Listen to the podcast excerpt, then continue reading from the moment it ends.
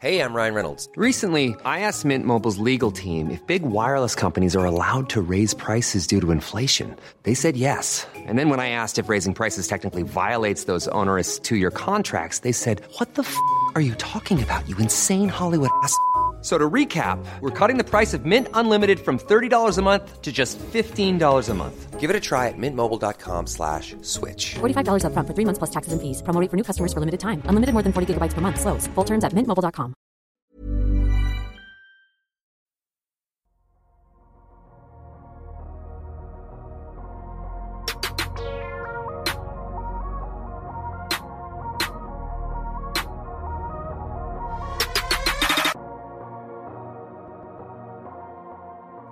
Salut à tous et bonne année. Très heureux de vous retrouver pour ce premier épisode enregistré en 2021. Oui, on a publié un épisode le 1er janvier, mais celui-ci, c'est le premier où on peut officiellement vous souhaiter une bonne année de la part de toute l'équipe. Hein, on espère que tout va bien se passer. Ça peut pas être aussi mauvais que 2020. C'est ce que tout le monde se dit en ce moment, mais on va vraiment l'espérer. Aujourd'hui, on va enfin revenir sur ce début de saison NBA avec une question assez simple. Faut-il s'inquiéter? On a pris 5 équipes qui ont un début de saison parfois un peu compliqué. On va donc se poser cette question. Faut-il s'inquiéter pour cette équipe? On en a 5 au programme. Wizards, Nuggets, Raptors, Warriors et Mavericks. On va noter ça sur un niveau d'inquiétude qui ira de 0 à 10. Et pour ce faire avec moi, puisqu'on est que deux aujourd'hui, et oui, vacances oblige, euh, il a osé dire la dernière fois que KG était devant Dirk. Il défend Kylian Hayes avec conviction sur Twitter. C'est Alan. Comment ça va? Salut Ben, salut tout le monde. Ouais, j'aime pas qu'on crache sur un petit qui a joué 5 matchs. Même s'il est en difficulté, j'aimerais qu'on lui laisse un petit peu plus de temps. Mais ouais, ça va super. C'est toujours euh, le problème. On parle souvent de ce biais de jeunesse. C'est aussi le biais. Euh, on attend beaucoup des jeunes joueurs dès le début en fait. On veut que ça se matérialise très vite. C'est vrai, c'est un, un, peu. Alors pour l'instant, les rookies, c'est la plupart sortent du banc, ceux qui sont bons. Donc c'est, c'est puis c'est compliqué pour eux quoi. Ils ont pas eu de Summer League, ils ont mm. pas joué depuis beaucoup. Après, on verra avec un cas parmi les équipes dont on va parler. Je trouve que pour certains, ça, ça leur a peut-être permis de travailler des trucs qu'ils avaient peut-être pas avant. Donc, euh, on verra et on va donc discuter du coup de toutes ces équipes qui ont un peu de mal en début de, saison. Avant de commencer, on vous rappelle comme d'habitude de nous suivre sur les plateformes où vous écoutez notre podcast, plateforme de streaming 5 étoiles sur Apple Podcast, ça fait toujours plaisir. N'hésitez pas aussi à nous suivre sur Alan fait le signe de 5 et justement nous suivre sur YouTube. Alors sur YouTube, on a quelques difficultés avec la vidéo en ce moment, on essaie de s'adapter. On est parfaitement euh, transparent avec vous. On espère que celui-ci pourra sortir en vidéo. Et puis suivez-nous sur Twitter. Nous, on marque la petite pause habituelle, puis on se retrouve pour débuter en parlant de l'équipe qui a actuellement le pire bilan NBA en termes de pourcentage, les Washington Wizards.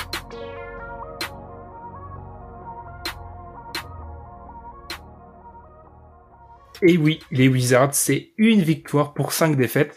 Une victoire difficilement gagnée du côté de Minnesota. Minnesota privé de Carl Anthony Towns. Bref, c'est pas super encourageant ce début de saison des Wizards. Alors Alan, on va entrer dans le vif du sujet. Pourquoi ça marche pas? Pourquoi on n'y arrive pas du côté de Washington? Bah, moi, en plus, je suis assez, assez, assez déçu parce que le, premier match de Washington, je l'avais regardé, c'était à Philadelphie et ils font un bon match en fait. Ils font un bon match, ils restent, ils sont dedans pendant, allez, 40 minutes. 40 minutes, ils sont vraiment dedans contre une bonne équipe de Philly, on le voit, qui, qui, qui fait un très bon début de saison euh, du côté de, Pennsylvanie, de la Pennsylvanie. Et donc j'étais assez satisfait en fait de ce que, de ce que j'avais vu. Euh, j'avais trouvé bon le duo Westbrook-Bill euh, pas, pas, pas fou mais solide. Et c'est ça que je voulais que je, que j'attendais, que, que je pensais positif du côté de Washington. C'était bah, un niveau tous les soirs euh, de mes des deux stars qui m'apportaient les 60 points à eux deux, 50 peut-être à eux deux, euh, du playmaking en attaque, et voilà, avec à côté des role players comme Bertans, comme euh, comme Bryant. Je savais bien, très bien qu'en défense ça allait pas le faire, mais j'attendais bien plus de l'attaque en fait. Et pour l'instant, c'est vrai que bah, à part ce premier match, que c'est celui que j'ai le plus vu contre Philly, euh, pour avoir vu des passages contre celui celui contre Orlando aussi, c'est c'est compliqué en attaque en fait. Et je et je pensais pas que ça allait autant l'être. Ouais, c'est alors je suis plus ou moins d'accord. Je trouve, ouais, c'est assez compliqué en attaque. Euh, Bertans n'a pas mis dedans pendant plusieurs matchs.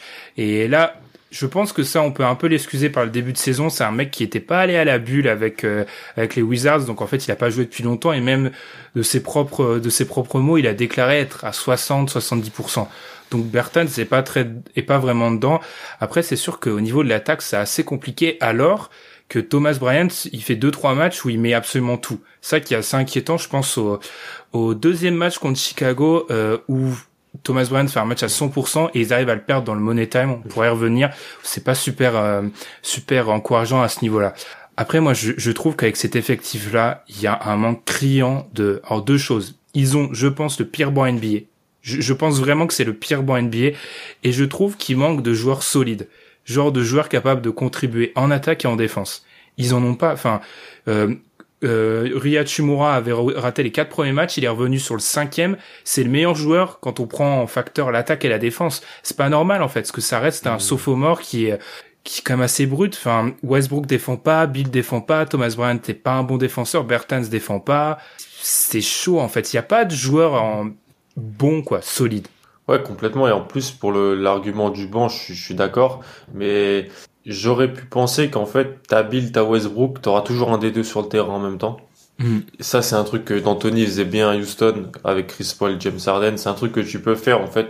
C'est-à-dire que si t'as un mauvais banc, bah en fait tu fais sortir plus vite une de tes deux stars, tu la remets avec ton banc, ça te permet toujours d'avoir un niveau euh, minimal en fait de, surtout enfin Westbrook ou Bill contre les laisse, ça peut vraiment bien le faire je pense.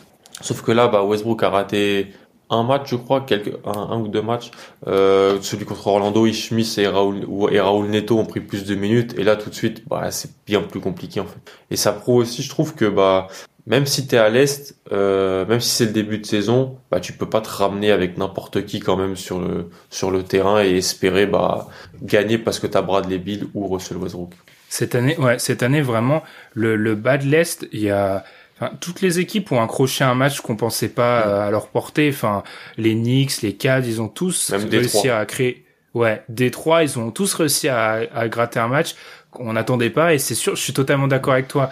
Euh, je trouve qu'on tape beaucoup sur le duo Bill Wall, mais moi je trouve qu'il faut aussi taper peut-être sur la construction d'effectifs en fait, où euh, il y a deux trois vétérans. Enfin, je pense notamment à Lopez qui ont plus le niveau. Et ensuite, c'est un ribambelle de jeunes joueurs qui sont qui ont pas prouvé. Enfin, vraiment, c'est c'est une équipe. Nous, on fait notre autocritique déjà après après quoi? Après six matchs. Je pense qu'on a on s'est beaucoup dit ah c'est une équipe qui va être dangereuse à prendre en playoff, mais on n'a pas réfléchi à l'avant. Oui, il faut y aller en playoff. Et enfin l'année dernière c'était la pire défense NBA selon Cleaning de glace. Là ils sont encore dans les choux. Ils prennent un camion. Ils, ils savent pas défendre. Ils concèdent beaucoup de lancers francs c'est chaud. Et le pire, c'est qu'ils ont pas dans leur, euh, ils ont pas le matos pour aligner trois bons défenseurs sur le terrain. C'est, c'est inquiétant. Mm. Et la défense à l'intérieur, franchement, elle est autant. Ils ont personne. Tant Bryant est un bon joueur offensif, mais défensivement, c'est. Il est, c'est pas possible. c'est vraiment compliqué. Lopez est cramé. Enfin, Robin Lopez, il est cramé. Alors, mm. en backup sur 15 minutes, d'accord, mais tu vas quand même te faire avoir contre des, il y a de cette tendance en NBA d'intérieur euh, plutôt jeune, très fort en attaque sur les sur les bancs. Bah ça, Lopez, il a du mal contre ça. Mhm. Euh, je l'ai vu se faire martyriser par Kem Birch euh, d'Orlando. Donc euh, je, ouais, chaud, je salue Tom qui mhm. l'apprécie beaucoup, mais normalement bon, t'as pas envie de te faire martyriser par ça. Et après voilà, euh, des joueurs jeunes dans un contrat rookie qui ont un pédigré d'avoir été draftés en loterie ou bord de loterie, mais qui sont pas tellement au niveau. Je pense à Robinson qu'ils ont euh, euh, dont ils ont fait l'acquisition l'an passé des Clippers, Troy Brown qui est dans sa troisième année, qui est oui, c'est un poste 3 qui peut défendre, un peu, un peu, attaquer, mais ce qui est pas encore au niveau. Et puis ils ont Avdia aussi, le rookie dans, dans le 5, qui est plutôt solide, mais c'est un rookie de 19 ans, quoi. Ouais. Et, et d'ailleurs, je le trouve extrêmement intéressant parce que je comprends en fait en ayant vu les Wizards ce que tu lui reprochais avant draft. C'est en vrai quand tu vois jouer tu vois qu'il y a rien potentiellement rien d'élite en lui mais limite c'est ce dont ils ont besoin je pense à l'heure actuelle. Ils ont besoin de mecs qui sont capables de faire plusieurs choses et pas totalement unidimensionnels complètement. Après si on veut parler un peu des, des deux stars moi c'est surtout sur Westbrook. Alors, il y a beaucoup de choses qui sont dites sur Westbrook en ce moment. Moi c'est juste euh, attaque le cercle en fait. Attaque le cercle. Westbrook en carrière c'est un joueur qui prend en gros un tiers de ses tirs au cercle. un tiers de ses tirs au cercle. Si je comprends parfaitement les dimensions athlétiques, etc. Et faut pas croire, ça a pas descendu dans la dans les années précédentes. Par exemple, euh, il est à 42% de tirs au cercle l'année dernière avec les avec les Rockets. Cette année, il est à 15% il y a 15%, il va plus au cercle et en fait il se contente de prendre ce que la défense lui donne. Tous les défenseurs passent en dessous maintenant sur les écrans envers Westbrook, plus personne n'a peur et il continue de prendre ses longs tirs à mi-distance et pour moi Westbrook c'est un peu un cours géant sur les analytiques, c'est qu'en fait un mec qui même s'il shoot et il le fait très bien à mi-distance, ça vaudra toujours moins qu'un mec qui est qui va au cercle. Donc euh, ouais, qui retrouve son agressivité quoi. Ouais, complètement. Qui retrouve son agressivité, qui franchement c'est compliqué. Tu, tu, tu vas pas au cercle et tu shootes mal à trois points. Mm. Quand t'es un, un joueur qui a beaucoup la balle, tu vas être bah, inefficace tout simplement quoi. Euh, Il mm. est pas non plus très bon en spot up. Donc si si t'es un joueur qui, qui, est très fort en, qui, qui, a beaucoup la balle, mais qui est fort en catch and shoot, les, les meneurs élites sont forts en catch and shoot. Enfin, Kyrie est très bon en catch and shoot, euh, Dame est bon en catch and shoot, euh, Westbrook il est pas bon en catch and shoot. Donc euh, quand Bradley Bill a la balle, qu'est-ce qu'est-ce qu'il fait Russell Westbrook Donc c'est c'est assez compliqué. Il n'y a pas trop de créativité de la part de Brooks aussi non plus sur les cinq premiers matchs, j'ai trouvé.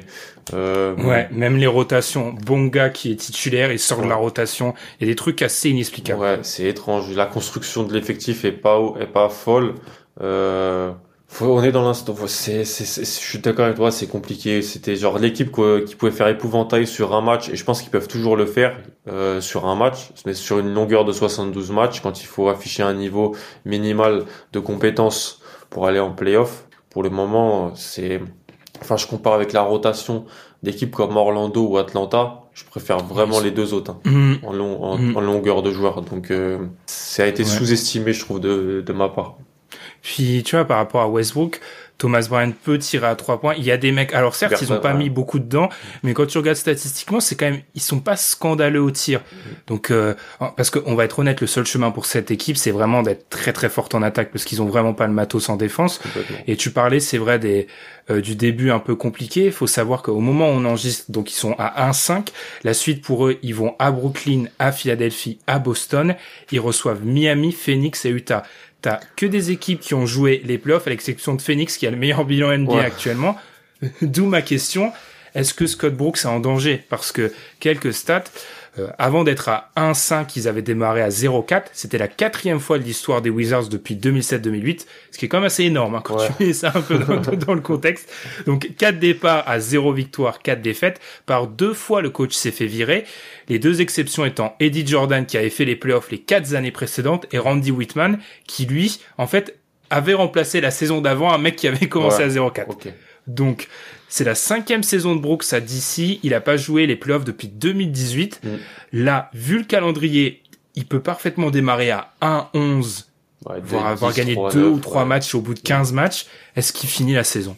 C'est pas, tu vois, je j'y ai pas trop pensé à Brooks sur la sellette, mais euh, je sais même, c'est vraiment. Après, tu peux aussi dire, ça apporte quoi de le virer maintenant? Ouais, ça apporte quoi? C'est un gars qui connaît Westbrook. Peut-être que sur la durée de la saison, il pourra le mettre, euh, essayer de le mettre en valeur le plus possible. Après, avec la construction de l'effectif, c'est dur de bouger, d'ajouter une pièce qui peut aider. C'est, mhm.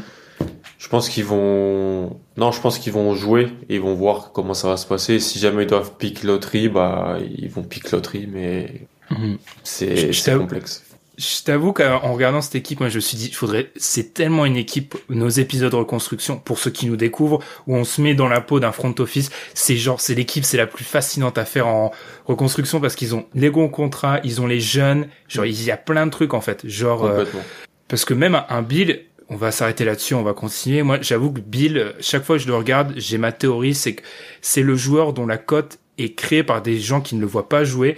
Je trouve ce joueur extrêmement difficile à, à cerner. Je trouve que quand il marque, c'est jamais dans le flow de l'attaque. En défense, par exemple, il va faire un ou deux highlights. À un moment, il contre de la vigne dans le Money Time face à Chicago, mais je trouve toujours pas dans le rythme de son équipe et pourtant il en plante 30, je sais pas. Enfin bref, c'est un joueur que je trouve très difficile à, à, à, calibrer. Du coup, la petite tradition de cet épisode, quelle note d'inquiétude pour les Wizards? De 0 à 10, on, on, on explique juste, la note d'inquiétude, c'est par rapport à nos attentes de début de saison. Mm. C'est une équipe qu'on voyait dans le play-in en début de saison. Donc de 0 à 10, on est où là? 6-7 Moi, je pense 8, voire Ah 9. ouais. Je suis oh, je suis vraiment inquiet. Ah ouais. Je suis vraiment, vraiment inquiet parce que euh, on salue Adrien. Chicago, c'est pas des foot de guerre. Non. Euh, et Orlando ils, non ils ont plus. battu. Bah, Orlando fait un bon début de saison, mais ils ont perdu contre OKC chez eux. Donc, euh, Ouais. Et, et et puis surtout les fins de match. Enfin bref, les fins de match, on va pas on va pas euh, on va pas passer trois heures sur eux, mais les fins de match sont compliquées. Donc bref. c'est clair. Euh, on va passer sur une équipe, tu m'as dit que tu avais beaucoup vu en début de saison, c'est les Nuggets qui ont eux le pire bilan à l'ouest. Euh, premier début de, saison, euh, début de saison à 1-4 pour les Nuggets, première fois depuis 2014-2015. Donc on n'est plus du tout sur l'équipe qu'on avait vue en sortant de la bulle. Euh, Alan, est-ce qu'on voit déjà les résultats des pertes de l'intersaison? On a beaucoup parlé de Jeremy Grant qui est du coup parti euh, du côté de Détroit, Torrey Craig qui est plus là et qui est à Milwaukee. Est-ce qu'on voit les, les effets là maintenant déjà? Je vais te dire même que je regrette l'absence de Mason Plumlee. Euh, au point où on en est. Non, mais j'ai tweeté le soir de Noël. Il, devait être 5 heures du matin. Je suis à mon cinquième match de suite. Puis là, je vois le banc des Clippers se ramener contre Kawhi et PG. Et puis il y avait, il y avait Bol Bol, Azaya Hartenstein, Facundo Campazzo et PJ Dozier. Et là, je dis non. Non, c'est pas possible. Donc ouais, c'est, je pense que l'effectif est tout simplement moins bon, moins athlétique que l'année dernière, moins athlétique. Vraiment, euh, Jeremy Grant, bon, il est parti, bah, il est parti, il voulait prendre, il veut prendre 18 tirs par match à Détroit, bah, et prendre de l'argent, bah, franchement, c'est bien pour lui, mais il manque euh, à côté de, de Jokic. Euh, Tory Craig, euh, c'est, un joueur euh, peut-être chiant à analyser ou regarder, mais c'est un joueur qui t'apporte de la défense aux ailes. Euh, tout le monde préfère mettre en avant Michael Porter Jr. et c'est vrai, il est très athlétique, très fort offensivement, il y a des flashs sont énormes, mais défensivement il il est pas bon, même pas impliqué.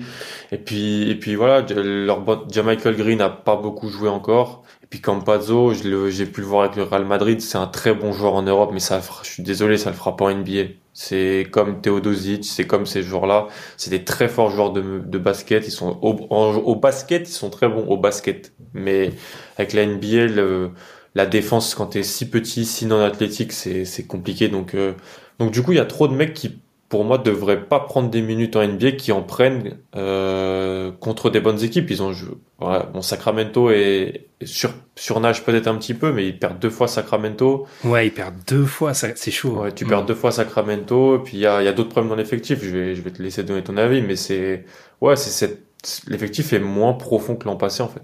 Mm, je suis assez d'accord. On va voir, il y a des, on va voir dans cet épisode qu'il y a des thèmes qui vont revenir d'une équipe à une autre. Et ouais, ils ont pas de banc. Alors l'échantillon est encore faible, mais ils se font tordre dans les deuxièmes cartons. Et je pense que c'est pas un hasard. Même leur, victoire, en fait, pour moi, euh, Houston est tombé à point nommé pour eux parce que c'est l'équipe. Ils peuvent pas défendre sur Jokic Houston, donc ils se sont fait, sont fait battre par. euh, euh, c'était, ils ont battu cette équipe-là, pardon. Mais je suis assez inquiet. Euh, Mike Malone, il tente des line-up avec trois arrières, ça marche pas parce que là ils se font rouler dessus. Enfin, c'est normal. Euh, défensivement, alors c'est toujours une des questions avec Denver, mais au niveau des points concédés dans dans la raquette, ils sont avant derniers. Et on va voir qu'on a l'équipe dernière dans cet épisode. Ils sont les adversaires shootent à 75% dans la raquette. En gros, c'est, c'est, catastrophique.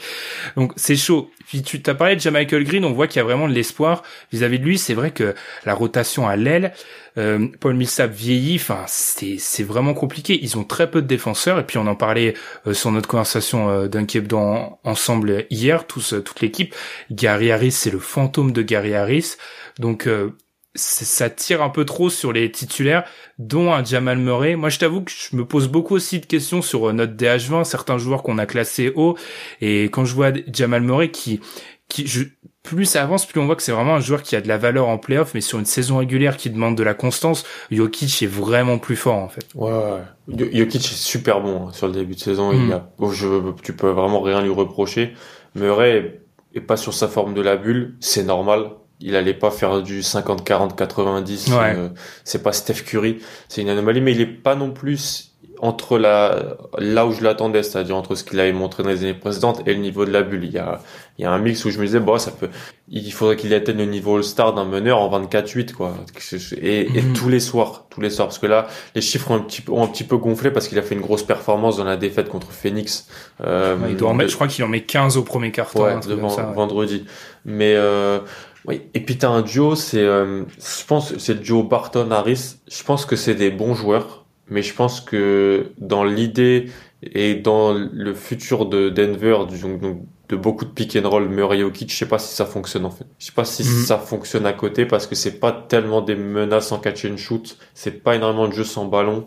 Barton en, en leader de second unit, ça peut le faire, mais Là où dans les années précédentes, quand ils faisaient pas les playoffs, ou la première année ils vont en playoffs, bah Barton avait un rôle important. Harris, euh, avant l'année où il signe son contrat, on se dit ah, putain, ah ouais c'est un two-way player qui défend vraiment, qui peut tirer en catch and shoot. Bah ces deux joueurs-là ont eu des blessures, ont eu des pépins et euh, ils sont plus dans la la Mhm. Timeline, mêmes, dans fait. la press- j'ai Mhm. l'impression du futur Denver. Ouais, c'est surtout plus les mêmes joueurs. Tu prends un mec comme Harris, euh, enfin, il est à 42% à 3 points. Ensuite, il fait une saison à 39. Ouais. Et depuis, en gros, ces années où il, il flirte avec les 33 40, maintenant, ouais. il, il est à 30, il est à 33, quoi. Mm. Alors, on a l'impression, on n'est pas des mathématiciens, mais concrètement, dans une équipe avec ces ambitions-là, un mec qui joue 25 minutes par match, qui prend, qui perd 7 points, c'est énorme, en fait. Enfin, il, il passe du- d'une menace à, à un joueur moins bon. Tu l'as dit, Will Barton, il a raté beaucoup de matchs. Mm. Enfin, ouais, c'est une équipe où, en fait, Denver, depuis longtemps, notre débat sur Denver, il se résume un peu à, en gros, il faut qu'ils trouvent l'équilibre entre être une, parce qu'ils seront toujours une bonne attaque et être une bonne défense. Et ils ont trop perdu à l'aile, euh, protection de cercle, ils ont trop perdu. Et je suis assez d'accord. Enfin, ils ont, Excusez-moi. à vos souhaits, euh, Alan. Euh, je trouve, en fait, ouais, il manque tout simplement. C'est un peu le même constat euh, sur certains points qu'à Washington. Il manque de mecs qui peuvent contribuer des, des deux côtés. Puis Michael Porter. Et là, on salue Madiane. On aura pratiquement salué tout le monde en, en, en 20 minutes. Mm.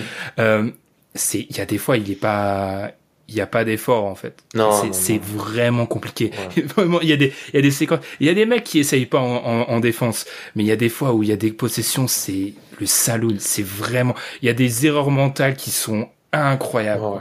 Mais donc c'est quoi il y a c'est quoi la t'as combien de joueurs selon toi là qui, qui sont des bons joueurs de rotation euh, parce qu'il y a le 5 bon il y a, le- il y a le 5 de départ Montemoris c'est bon c'est positif pour moi je le fais je Ouais. le fais jouer euh, mais Jamal Green quand il va revenir mais ils ont deux rookies qui jouent pas donc je les enlève Tu vois, rien que Bol Bol, Bol Bol, tu vois, c'est c'est un mime, il est gentil, ouais mais Bol Bol Isaiah Hartenstein donc le backup de Jokic enfin c'est chaud. Hein. Ouais.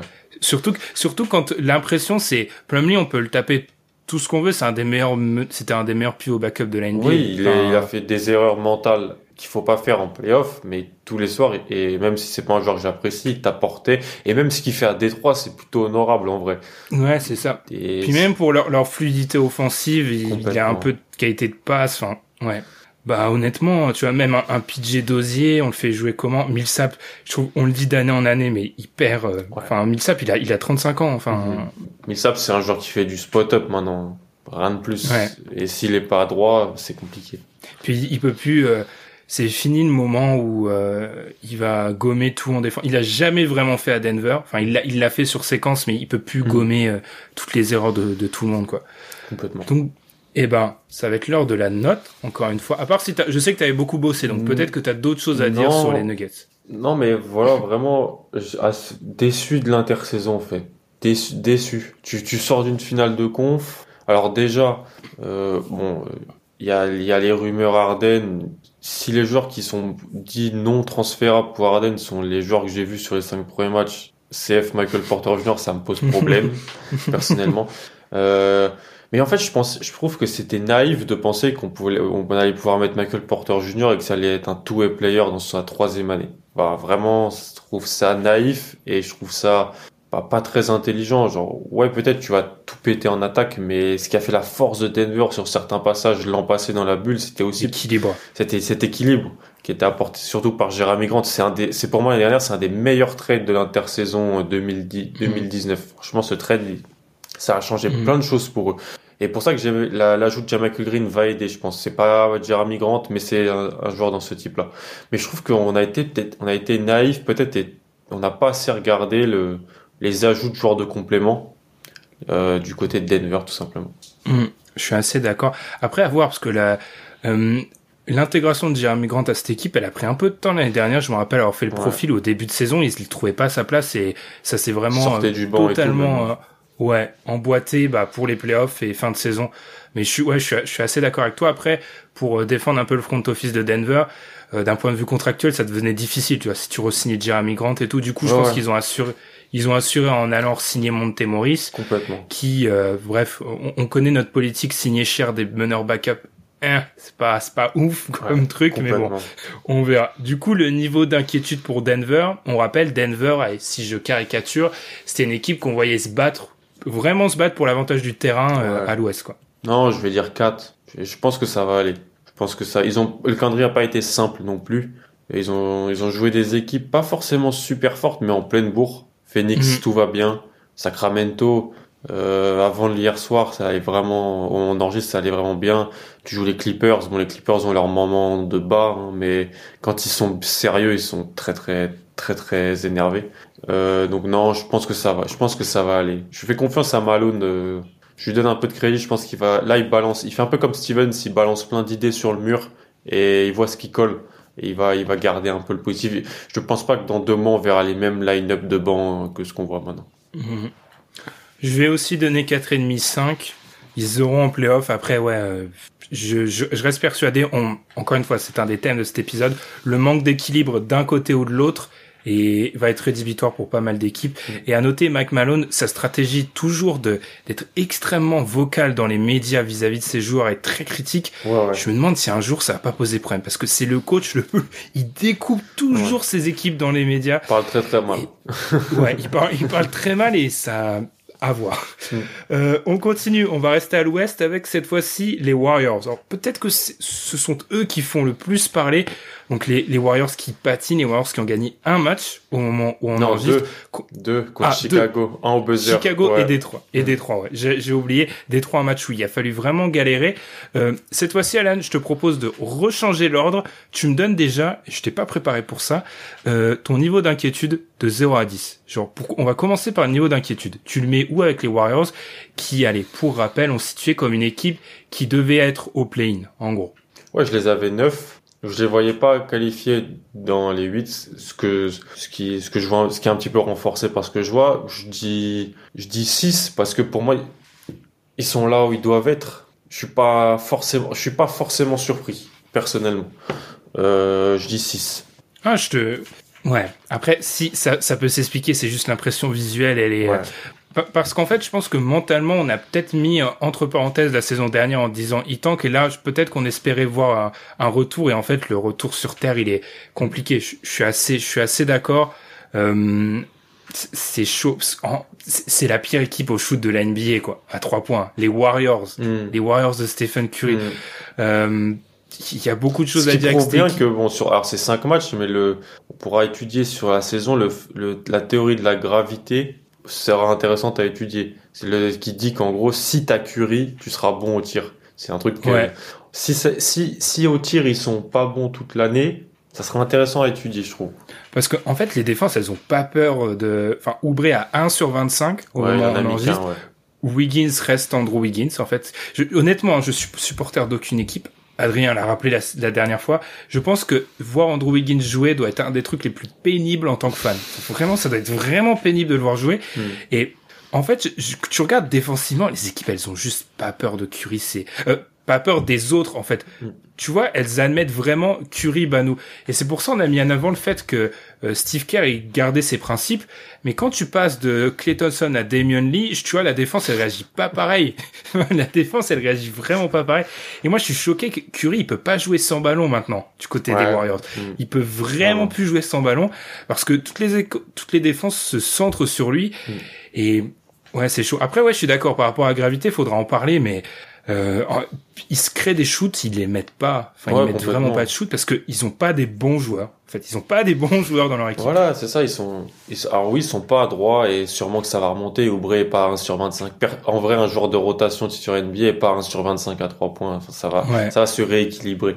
Par contre, ce qui va, ce qui est, ce que je t'ai demandé avant et que, pour moi, ils ont quatre joueurs positifs euh, sur le terrain euh, Mhm. dans la rotation.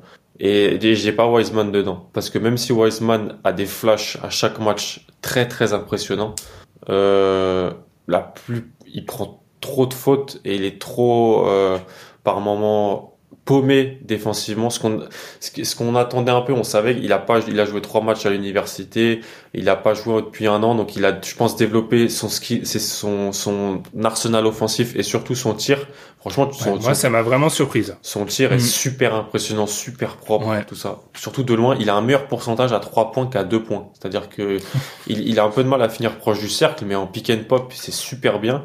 Par contre, défensivement, ça se voit qu'il a pas joué au basket, en fait, pendant longtemps. Mm. Il- Alors que la défense est meilleure quand il est sur le terrain. C'est vrai. Ça- mais parce qu'il a, a une a présence, en ouais. fait. Ouais, il a une, pré- il a une, une présence et une, une dissuasion euh, théorique qui est là quand il est sur le terrain. Mais, mais il n'est pas positif dans le contre les cinq majeurs NBA.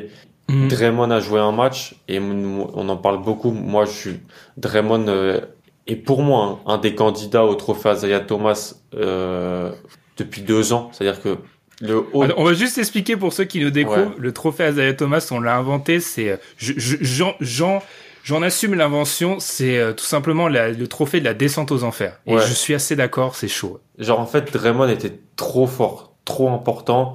Mais on a vu, j'ai vu, on a tous vu cette baisse physique euh, dans dans son jeu et, euh, qui fait que et tu l'as très bien résumé dans le DH20, c'est bien plus un joueur de 16 matchs donc de playoff que de saison régulière. Et donc là sur la saison régulière, euh, j'ai vu le premier match contre Portland, bah il il est ouais, il fluidifie un peu le jeu défensivement, il, il remet un peu Wiseman mais il est il est c'est plus c'est plus Draymond Green quoi. C'est plus Draymond Green. Donc à co- après, à côté de ça, bah, t'as Curry, t'as Wiggins, t'as Oubre. Et c'est qui des autres joueurs positifs Je rappelle que dans cet effectif, sur les cinq premiers matchs, euh, Damian Lee, Brad Wanamaker et Juan Toscano Anderson prennent 17 minutes par match. Et Wanamaker, c'est le moins scandaleux de tous, Mm. tu vois. Enfin, genre, c'est un meneur backup, tu vois. Tu peux pas lui en vouloir, mais. C'est ça. Mm. À l'intérieur, ils ont perdu Marquis Chris, donc ils sont hyper dépendants d'Eric Pascal. C'est un bon, c'est un bon sophomore, mais c'est souvent on aime bien, mais ah, il, il est- il a été très bon sur un des rookies, oui, mais les Warriors jouaient rien.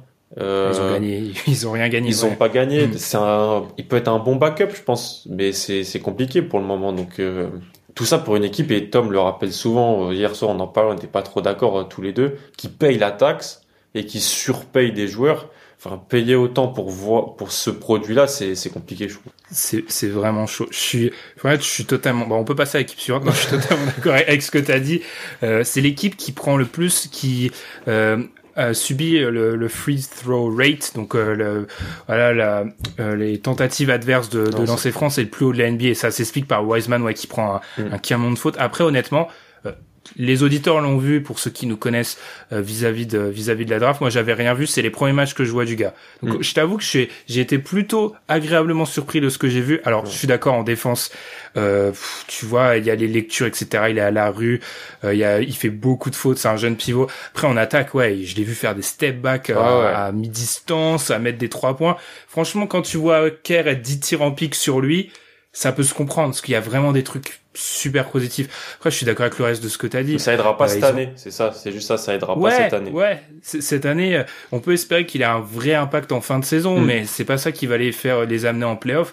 Puis ils, ils mettent pas de shoot. Enfin, je veux dire, ils sont à 23 sur les tirs ouverts à 3 points. Ils sont, j'ai fait le calcul, ils sont à 23%. Tu vois, c'est un scandale ça. Ils sont à Ouais, ouais. 23%. Ils mettent pas dedans et, Mais et ça va, ça peut changer. Ça l'adresse, ça peut changer. C'est Ouais, juste la, peut- la ça- profondeur, ça change pas, par contre. Ouais, il, il, il manque, il manque vraiment de joueurs. Puis euh, bon, on est obligé d'en parler par rapport à, à Curry. Moi, je, je te le disais en off, j'en ai, ça me saoule vraiment que c'est les saisons de Curry depuis que Durant est parti, c'est devenu un référendum sur ah c'est quoi Curry. Euh, on est passé de Curry entouré de euh, trois des 25 meilleurs joueurs du monde à Curry. Cette équipe-là, je trouve que c'est celle où il y a le plus gros écart entre le meilleur joueur et le deuxième meilleur joueur. Il y a un océan entre Curry et c'est qui le deuxième? C'est Wiggins peut-être? Enfin, il y a un océan, tu vois. Enfin, enfin bref. Et alors c'est sûr que Curry, euh, Curry, je pense notamment le match contre Brooklyn, il prend des shoots compliqués, il prend des step back. Enfin, je pense qu'il joue un peu comme sa saison MVP, c'est compliqué, mais c'est un match ils sont vite à moins 20. Après, euh, notamment la fin de match face à Détroit, il met des shoots à la fin. Oui. C'est c'est incroyable. C'est d'ailleurs terrifiant de se dire qu'il a besoin de faire ça pour battre Détroit. On salue Ia, c'était le dernier qu'on n'avait pas salué, Ouais. mais euh, tu vois, euh, Détroit joue, joue, joue tank, donc tu dois, dois pas t'employer autant pour les battre. Non. Mais oui, il leur manque, il leur manque des joueurs et ils ont, ils ont, enfin ils sont bloqués quoi. Ils peuvent pas faire grand chose. Oubre, ça devait être la bonne addition. Euh, j'espère, j'espère même pour lui, c'est triste de voir un joueur vraiment dans la tête dans le sac comme ça, mais c'est chaud. Moi, je t'avoue que ma note d'inquiétude, elle est 6-7 facile quoi. Ouais, ouais, bah c'est. Après, voilà, tu joues Brooklyn euh, en pleine bourre, tu joues Milwaukee. Bon, quand Milwaukee est, de... est en forme, c'est, on a vu, ils, Ouais. ils ont gagné plus 50 à Miami, c'est, ils ont aussi dé- euh, défoncé Chicago, c'est compliqué. C'est plus, en fait, à être dans des matchs au couteau à Chicago et Détroit qui, qui posent plus problème, quoi. On va en parler avec notre équipe d'après. Ils auront, ils arrivent pas à avoir des matchs simples en fait. C'est ça. Ils ont rien de simple toute l'année, c'est ce qu'on s'est dit. Ils auront rien de simple. Et c'est, c'est les équipes qui sont comme ça au couteau tout le long, j'aime. C'est pas un profil qui m'attire. Enfin, c'est pas le profil d'une équipe qui devrait euh, aller loin euh, dans Mm. une saison, tu vois. Ouais. C'est, c'est vraiment inquiétant. Après, moi, je suis vraiment inquiété par le secteur intérieur.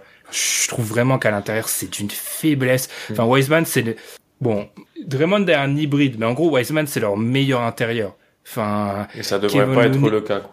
Ouais, ça devrait pas être le cas pour un rookie brut Mm. de 19 ans. Kevin Looney reste un joueur qui, je pense, a bien bénéficié des, des joueurs qu'il avait autour de lui, mais ça reste assez faible. Il est souvent blessé. Derrière, il y a rien du tout. Mm. Enfin, Non, non, c'est, c'est complexe. Eh ben, avant de commencer par les Raptors, juste une petite parenthèse que je joue comme ça. Je trouve vraiment qu'on voit là les conséquences, et c'est pas la première équipe, les Warriors.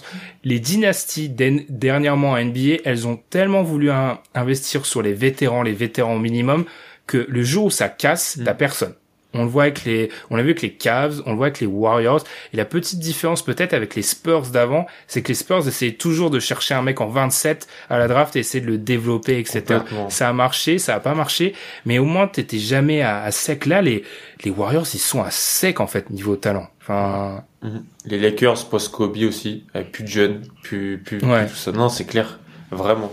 Enfin, je sais, moi, je suis, je suis loin d'être le meilleur défenseur de la draft, mais enfin, pour avoir euh, une, je trouve un écosystème assez sain, t'as besoin, quand t'es une grosse équipe, de d'aller chercher un ou deux mecs jeunes, et ils l'ont pas fait en fait. T'as Donc, toujours besoin d'avoir des joueurs à différentes périodes de leur carrière. Parce qu'on sait ça. tellement ça va vite, la NBA. Donc ouais, je, suis- je suis vraiment d'accord. Parce qu'il y a aussi Pou- Poole. Ils ont Poole, qui est dans sa deuxième année, qui prend des minutes et qui, est- qui, qui est jeune, qui est pas, qui a pas été trop développé. Donc ils les ont, mais ils les ont pas développés. Donc euh, et maintenant il faut, il faut qu'ils jouent. Donc c'est c'est compliqué.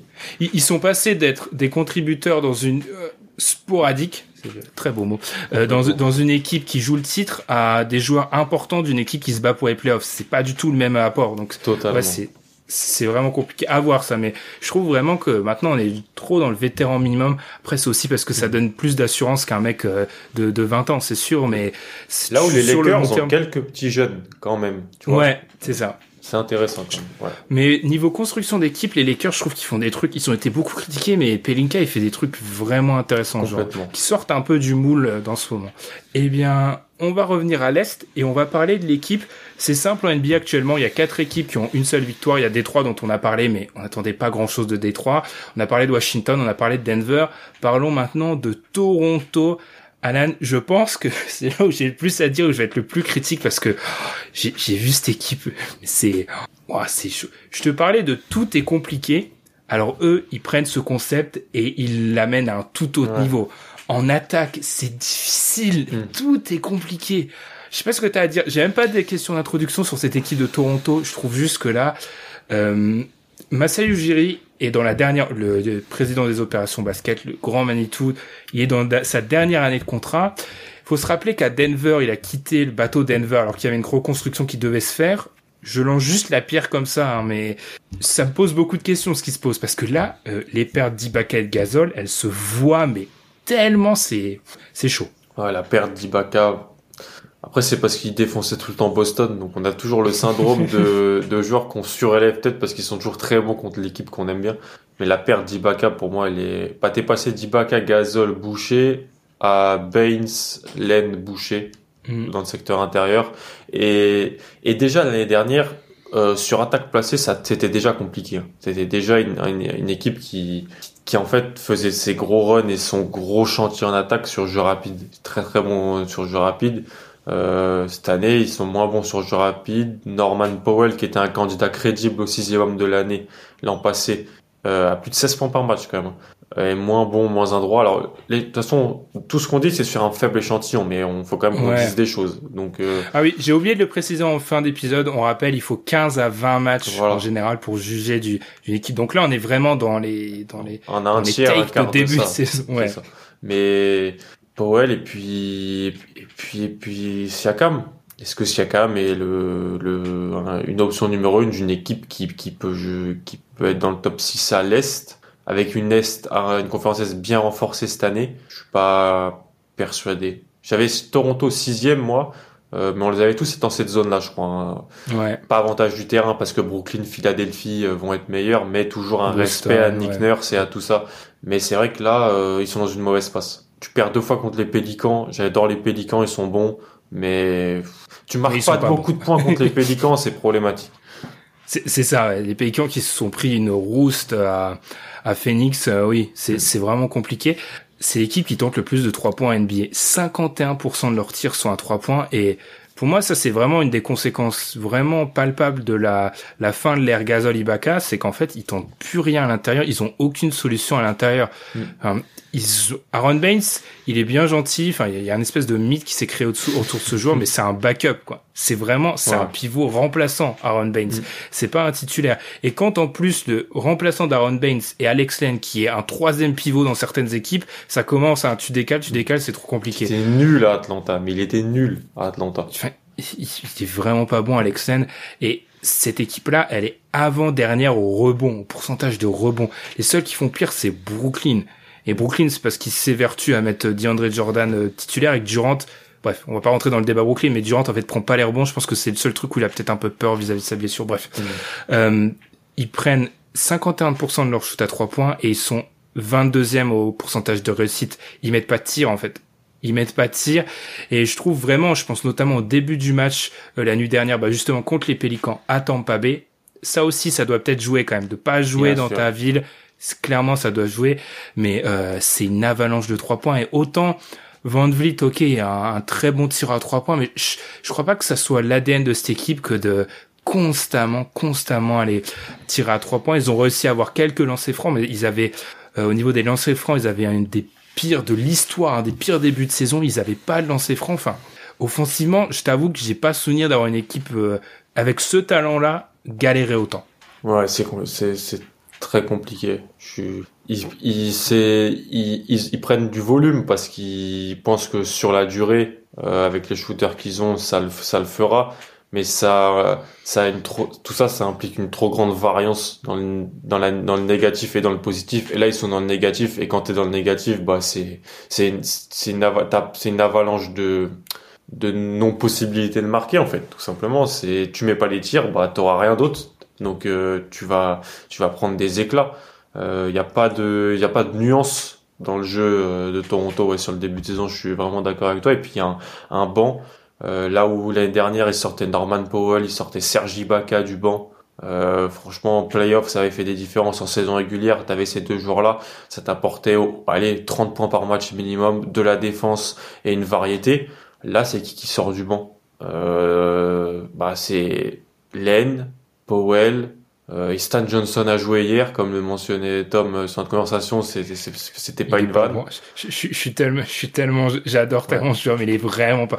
Il fait, euh, c'est dans je sais plus quel match contre Philadelphie, il, il, il assassine Ben Simmons sur une pénétration, ensuite il perd la balle. Il a une séquence de deux minutes qui est légendaire. Genre, il est vraiment pas bon. Ils Stan sont plus euh, Jefferson. C'était pas un feu de dieu, mais c'était un joueur de, qui pouvait apporter dans la rotation et qui pouvait apporter une nuance dans le jeu.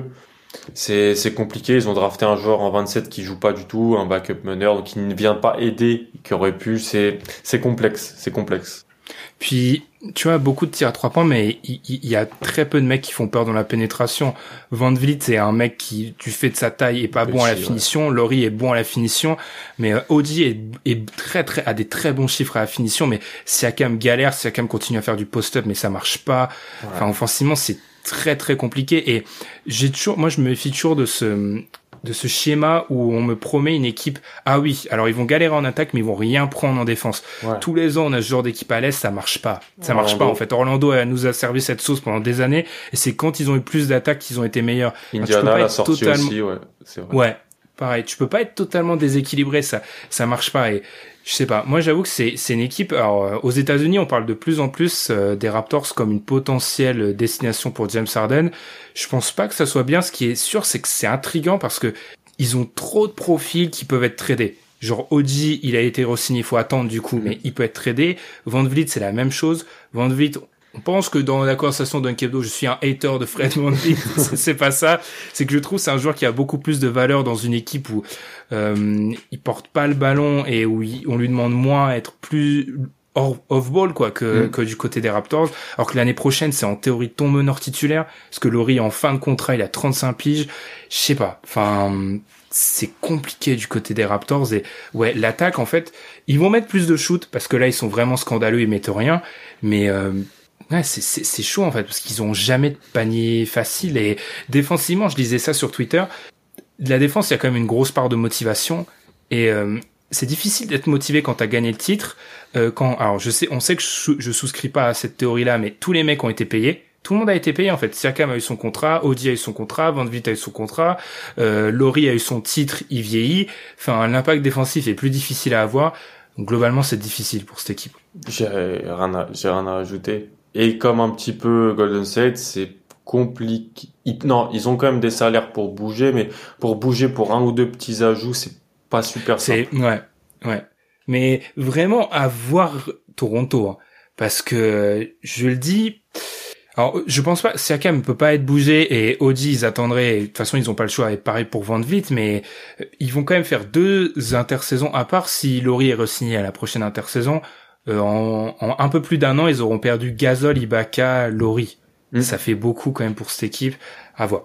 À voir. Après. Et Danny Green, Danny Green aussi. Ouais.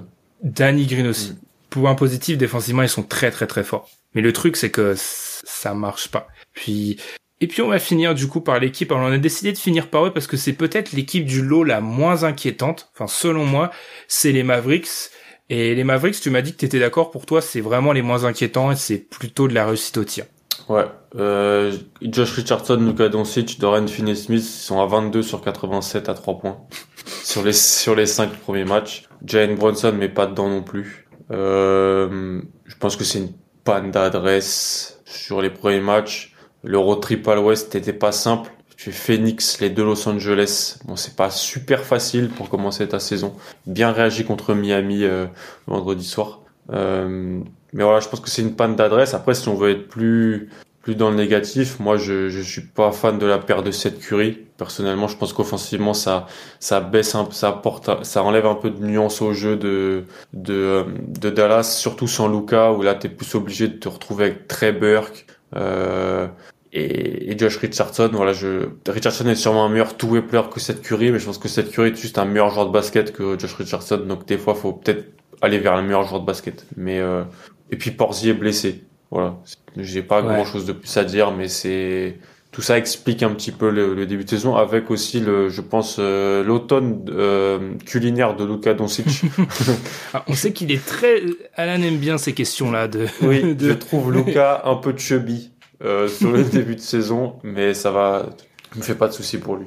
Ouais, je, suis assez d'accord. Ils sont sur les tirs à trois points ouverts et grands ouverts, ils sont à 33%. C'est une équipe qui était à 37 l'année dernière. Enfin, tu vas perdre 4 points alors que certes tu perds Curry mais tu remplaces par Richardson qui est un moins bon shooter mais qui reste un bon shooter. Bref, ils mettent pas dedans, je suis assez d'accord. Après moi, euh, je vois beaucoup, on parle beaucoup. Alors Luca mais rien du tout. Mais quand est-ce qu'on va arrêter de croire que Luca Doncic c'est un gros shooter en fait, il a 30 il a jamais il a 30 hmm. Il a 31% en carrière en NBA, ça fait trois saisons qu'il joue, c'est pas un bon shooter en fait, qui prend en plus des shoots compliqués en step back, tu vois. Je suis d'accord, il a jamais été un bon shooter. Je vois pas pourquoi. Euh, alors certes, il est pas dans les pourcentages actuels, il est en dessous de son rendement habituel, mais il a 5 sur 31 à 3 points. Ouais, c'est il doit mettre plus, mais c'est mm. pas, tu vois, c'est pas un, gros shooter. Mm.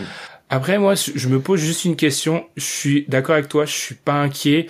Euh, je me pose juste une question sur la viabilité du modèle Dallas en fait. C'est une équipe qui en gros, pour survivre, vu comment elle est construite, elle doit être euh, meilleure attaque de la NBA ou pas loin. On sait que l'année dernière, ils avaient euh, Luca était le leader de potentiellement statistiquement la meilleure attaque ou une des meilleures attaques de l'histoire de la NBA. Cette année, euh, quand t'as Dwight Powell dans la raquette, tu te fais tordre à l'intérieur. C'est la pire équipe au niveau de la défense du cercle. Euh, en fait, ils ont besoin de toujours battre les équipes en attaque. On voit bien que, alors certes, tu perds Porzingis, T'as pas Porzingis, c'est un mec, un mec borderline All-Star, donc forcément tu vas le payer. Mais si euh, les mecs autour artissent pas à 37-38, mm. tu gagnes pas des matchs. Enfin moi c'est juste, ça me pose des questions sur euh, les ambitions à l'avenir de cette équipe. C'était l'argument de du trade Curry-Richardson en vrai. Apporter euh, plus un two-way player sur les postes 1-2 qui pourrait aider aider à défendre et à pas se faire tort. Parce que si t'as théoriquement si t'as Richardson et Porzingis, tu vas être meilleur défensivement que mm. ce que tu as maintenant. Parce que Porzingis peut protéger le cercle et Richardson euh, peut euh, théoriquement, il a déjà fait bien défendre sur les extérieurs. Là où Curry se faisait un, peu un peu traîner et dont il défend pas. Donc euh, donc c'est problématique. C'était bien pensé, juste ça marche pas pour le moment sur sur le terrain. Et en plus vu qu'il y a une panne d'adresse, bah on dira ah, mais Curry parce que Curry met tout avec Philly. Donc euh, mm. tu as ce, ce penchant-là. Je pense que sur le, la saison, ça va se, se rehausser. Euh, mais faut qu'il récupère Porzingis. faut qu'il mm. récupère Porzingis.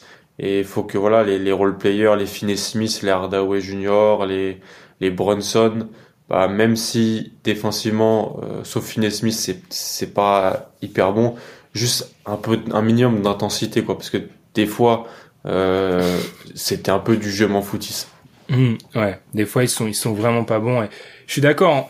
Après, moi, j'aimerais bien contrebalancer vis-à-vis de Josh Richardson. Je trouve qu'on a maintenant une tendance à surestimer la valeur de la défense extérieure. Mmh. Enfin, il y a très peu de défenseurs extérieurs qui peuvent te révolutionner ta défense. En vrai, euh, Marcus Smart peut peut-être le faire, mais j'en vois pas, j'en vois pas cinq en NBA de mecs. Mm. Et Josh Richardson, est tu vois, c'est un bon défenseur, mais il va pas changer la phase de, ton, de ta ligne arrière en, défense si tu et de ta défense plus globalement si tu l'ajoutes. Mm. Donc oui, ils ont ils ont besoin de de meilleurs apports des des replayers. Moi, j'avoue que je voulais vraiment les mettre pour me dire. Euh, est-ce que c'est pas genre est-ce qu'ils sont pas sur une ligne de crête où c'est vraiment compliqué quoi de mm. d'avoir euh, ce que Dwight Powell c'est pas est-ce que c'est pas le pire titulaire euh, au poste de pivot de la NBA je pense. Hein. Je vois Offensivement, il est bon. Offensivement, il est utile sur le pick and roll. Mhm. Mais tu vois, je, je, je vois pas. Je me suis posé cette question pendant que tu parlais. Je vois pas de tête qui a un moins bon pivot titulaire. Honnêtement. Tu vois, Thomas Bryant, il est meilleur. Mitchell Robinson, il est meilleur. Enfin, c'est chaud parce que quand en plus t'as pas de rotation, ce qui joue souvent très small ball, ils mettent du Kleber, etc. T'as pas de d'intérieur. En vrai, ce, ce podcast, c'est la réhabilitation des intérieurs. Hein. Parce qu'on voit bien que si t'as pas d'intérieur, tu peux être dans une ligue où on tire à trois points, il faut quand même défendre le cercle dans une ligue analytique. ça. oui, il faut toujours un niveau minimal de, de, il faut toujours un niveau minimal de toute façon. En vrai. C'est, on le voit. Un niveau minimal de guard play, de jeu de périmètre pour bien servir les intérieurs et les mettre en, et les mettre, euh, et les mettre en bonne position. Un bon niveau minimal de protecteur de cercle, sinon tu te fais torpiller.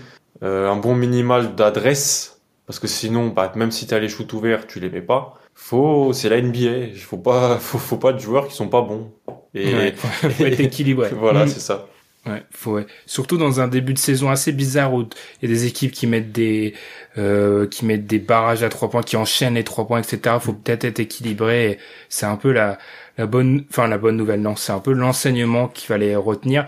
Euh, Mavericks, du coup, on n'a pas de, je sais même pas si on l'a donné du coup pour les Raptors aussi, mais la note d'inquiétude pour les Mavericks, on la met où? Deux, trois. Ouais, deux, trois. Après, je suis très haut sur eux personnellement, mais j'aime. Après, moi, deux, trois, mais c'est peut-être que je les moins, je les vois moins forts de, de, base. Ouais. Et sur les Raptors, par contre, moi, je suis à 7. En vrai, pour l'équipe où je suis la plus inquiète, ça se joue entre Raptors et Wizards. Je suis vraiment inquiet pour les deux. Hmm. Ouais, ouais, Raptor, je suis, je suis comme toi, je suis à 6, je dirais 6. Je, je, je, je pense qu'ils auront du mal à être cinquième. Je les avais cinquième. Euh, hmm. Et pour moi, c'est une équipe qui devait vraiment être là. Il y avait même des gens qui disaient, ah, qui, bah, si c'est tellement bien coaché, si tout marche, pourquoi pas l'avantage du terrain Sur ce qu'on voit sur les cinq premiers matchs, encore une fois, l'échantillon est très faible. Euh, ça pas, c'est pas ce qu'on voit. Hmm. À noter, et on va conclure l'épisode comme ça, je parlais de l'impact des coachs la semaine dernière. Euh, D'un point de vue statistique, l'année dernière de Nick Nurse était une des meilleures saisons de coaching de l'histoire entre la valeur de ses joueurs et le résultat Mm. euh, final. Est-ce que déjà, en fait, l'année dernière, il n'y avait pas les premiers... euh, les premiers enseignements de ça, on n'aurait pas pu déjà les tirer et qu'en fait, on a cette équipe, elle a totalement surperformé l'année dernière. Je pense qu'il y a de ça dans la foulée du titre. Sauf qu'on a Ouais. peut-être trop attribué ça à une progression de Siakam plutôt Ouais, qu'à plutôt qu'à le job au job fait par Nurse. Ouais. Et, Siakam euh, titulaire All-Star Game, hein. je le rappelle. Je le, je le rappelle. Ouais. Après, après, il est, il est aussi moins bon. Il met plus un tir. euh, Mais Nurse doit arrêter de le, de faire jouer Siakam. Il, Siakam, il a trop la balle dans les mains pour un mec qui est aussi peu fiable au dribble. Qui a pas Enfin, il a totalement, qui a pas un bon handle, un qui a pas un, s'il a un bon handle, mais pas un handle qui a un mec euh, qui a autant de ballons. quoi. Ouais, c'est ça. Puis aussi par rapport à, à il y a pas de trop de bons porteurs de balles, tu vois. Je- je- on va dire que c'est de l'acharnement, mais Van Vliet, il peut pas me, il, il- c'est pas le maestro d'une attaque encore. C'est un mec très bon, très bon défenseur, très bon tireur, mais pick and roll, je le trouve pas très bon. Il, il est pas bon en finition. Enfin, bref, je- en fait, pour moi, Van Vliet, c'est une arme de destruction massive dans une équipe genre Philly.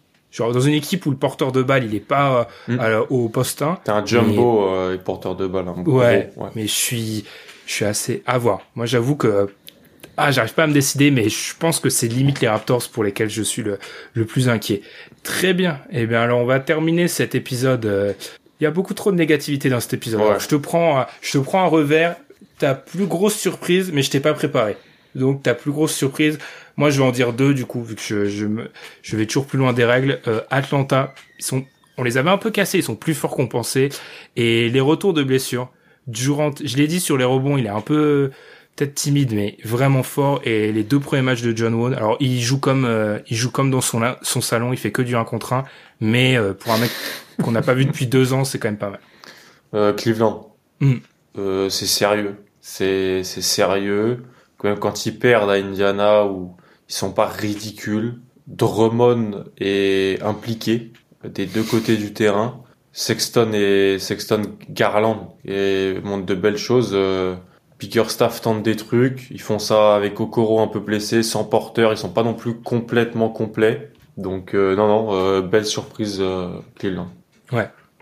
Bah en fait, le, dans, on va, c'est peut-être un nos débats dans les prochaines semaines, mais le bas de l'Est, Le bas tout de le monde est sérieux. Complètement. Genre les Knicks sont sérieux. Les, en fait, tu veux pas entamer ce match-là, surtout dans un début de saison bizarre. en Charlotte disant, est voilà. pas, pas horrible. hein. Ouais. Tu, tu peux pas te dire je veux mettre, tu peux pas commencer le match et te dire je vais en mettre 30 à Charlotte. Charlotte Enfin, va genre- gagner de 20 à Dallas. Hein. Hmm. C'est, non, non, je suis d'accord avec toi. Et qui bat, ils battent Brooklyn aussi, Charlotte. En plus, Mm. ouais. Et ben là-dessus, c'est du coup euh, sur ça qu'on va finir ce nouvel épisode du podcast Dunk Hebdo. On espère, si vous êtes fan d'une des cinq équipes, que vous nous, ne nous détestez pas trop après ce constat, mais je pense que ouais, on est sur cinq équipes qui ont un début de saison difficile, même si selon moi, peut-être l'équipe la plus inquiétante, limite de la NBA, n'a pas vu son nom être cité ici. C'est Miami, qui est quand même extrêmement inquiétant, mais on se garde ça peut-être pour une prochaine semaine. On vous invite, comme d'habitude, suivez-nous sur Twitter, suivez-nous sur les plateformes où vous écoutez le podcast. Suivez-nous aussi sur YouTube si vous voulez voir nos magnifiques, euh, nos magnifiques visages et Alan avec une petite veste. euh, on n'a pas le droit de citer les, marques. petite veste, euh, tout ce qui est plus. Alan porte des vestes à l'intérieur, tu vois, c'est pour, euh, pour le, pour, pour le style. Exactement. C'est pour le YouTube people. C'est c'est ça exactement. Il a de l'expérience, c'est pour ça. Et on vous souhaite une très bonne semaine. Et à la semaine prochaine. Bonne NBA. Salut. Salut, bonne semaine.